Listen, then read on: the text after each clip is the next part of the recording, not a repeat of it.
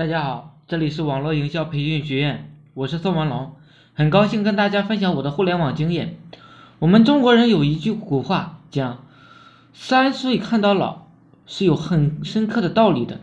我今天呢就跟大家分享一下，十四岁的李嘉诚啊有多么牛掰。最近我在读李嘉诚传记，感触是颇深。可以说啊，我们现在的创业者。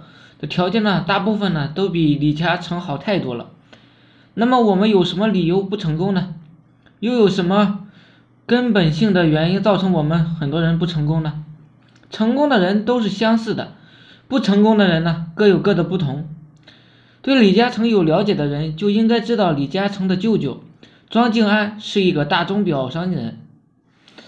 可是李嘉诚呢没有依靠过他的舅舅。李嘉诚的父亲去世的时候啊。李嘉诚只有十四岁，他的父亲呢没有给他留过一分钱，他的父亲是一个穷教书生，就留下了一句话：做人呢一定要有骨气，求人不如求己，吃得苦中苦，方为人上人。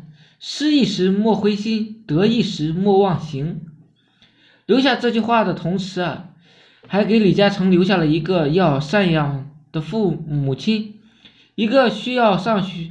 学的弟弟和一个妹妹，李嘉诚这时候还在读书，摆在他面前的只有一条路，那就是退学，因为他需要挑起养家糊口的重担。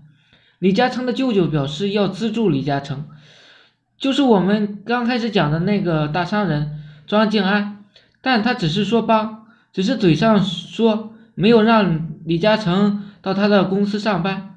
小李嘉诚呢？看透了世态的炎凉，明白了一个道理：别人就算帮助自己，也只是暂时的。求人不如求己，必须自己去找工作，赤手空拳呢，打出一片天下。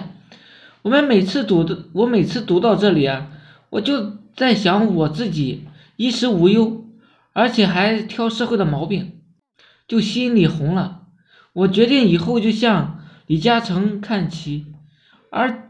大家可以拿自己的心态跟李嘉诚比一比，好的呢就吸收过来，就知道应该怎么做，以什么样的心态来在社会上生存了。我们有很多的困难，跟李嘉诚比起来，跟小李嘉诚比的困难比起来，什么都不算。接下来十四岁的小李李嘉诚就开始了在大街上找工作的历程。当年正是一九四三年，香港呢被日本。日军占领，打夜宵进打进夜宵条，就不让上那个不让夜里出门。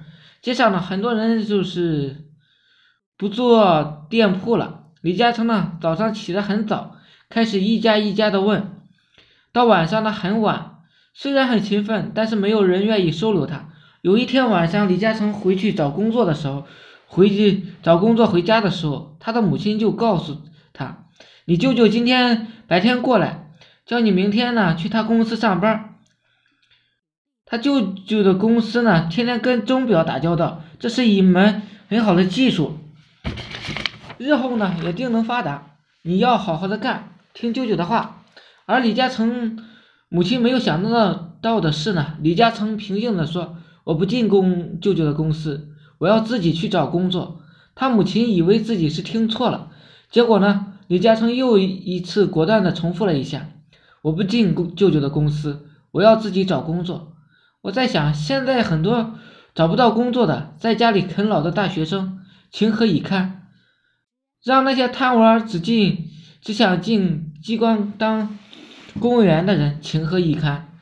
我想，大凡是牛人都具备自强自立的精神，比如史玉柱，失去的也是。待遇良很好的公务员下海，中国呢还有很多这样的人，比如说复兴集团的郭昌、郭广场，万通的那个冯仑，新东方的俞敏洪，都是属于铁饭碗的，不端了，要自力更生的人。我们做互联网的人，其实就是需要一种志气。刚开始做一个事情肯定是很难的，这次呢就要。志向坚定，一定要出人头地，不打工，或者是不依靠别人，靠自己呢闯出一片天。打工的人呢和创业的人实际上是不同的人，两种心态，他们是完全不一样的。当然，拒绝了舅舅的好意，李嘉诚呢又开始投入到辛苦的找工作中了。终于呢，有一个茶楼愿意，老板呢愿意收留他。十四岁的李嘉诚啊，让李嘉诚开始做糖果，也就是给客人呢倒茶。这就是我们亚洲首富的起点，共赏精神。听过之后呢，安静下来，自己想自己呢想想，我们能从这个案例中呢汲取点什么有用的信息呢？能有一点有用的话，我就很开心了。天下呢没有免费的午餐，不懂得换位思考，想要赚钱，想要扪心自问，你付出了多少？你肚子里有多少货呢？我是宋文龙，自媒体人，从事自媒体行业五年了，有一套专门的自媒体网络营销的暴力培训方法。有兴趣了解更多内容的，可以加我微信二八零三八二三四四九。另外，也喜欢的也可以付费加入我们 VIP 社群，在社群里可以享有群里更多更赚钱的网络营销项目和营销思维。谢谢大家，祝大家发财。